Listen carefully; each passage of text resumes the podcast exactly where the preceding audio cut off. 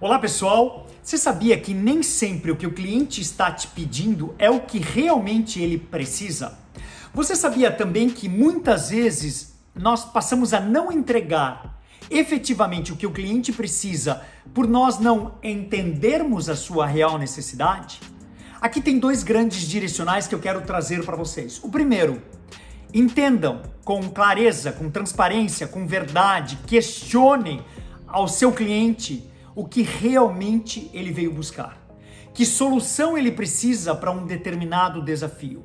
Mas prestem atenção, nem sempre o que eles estão nos falando ou pedindo efetivamente é o que eu literalmente, conhecendo meu produto, meu serviço, entendendo o direcional de uma solução, eu entregarei.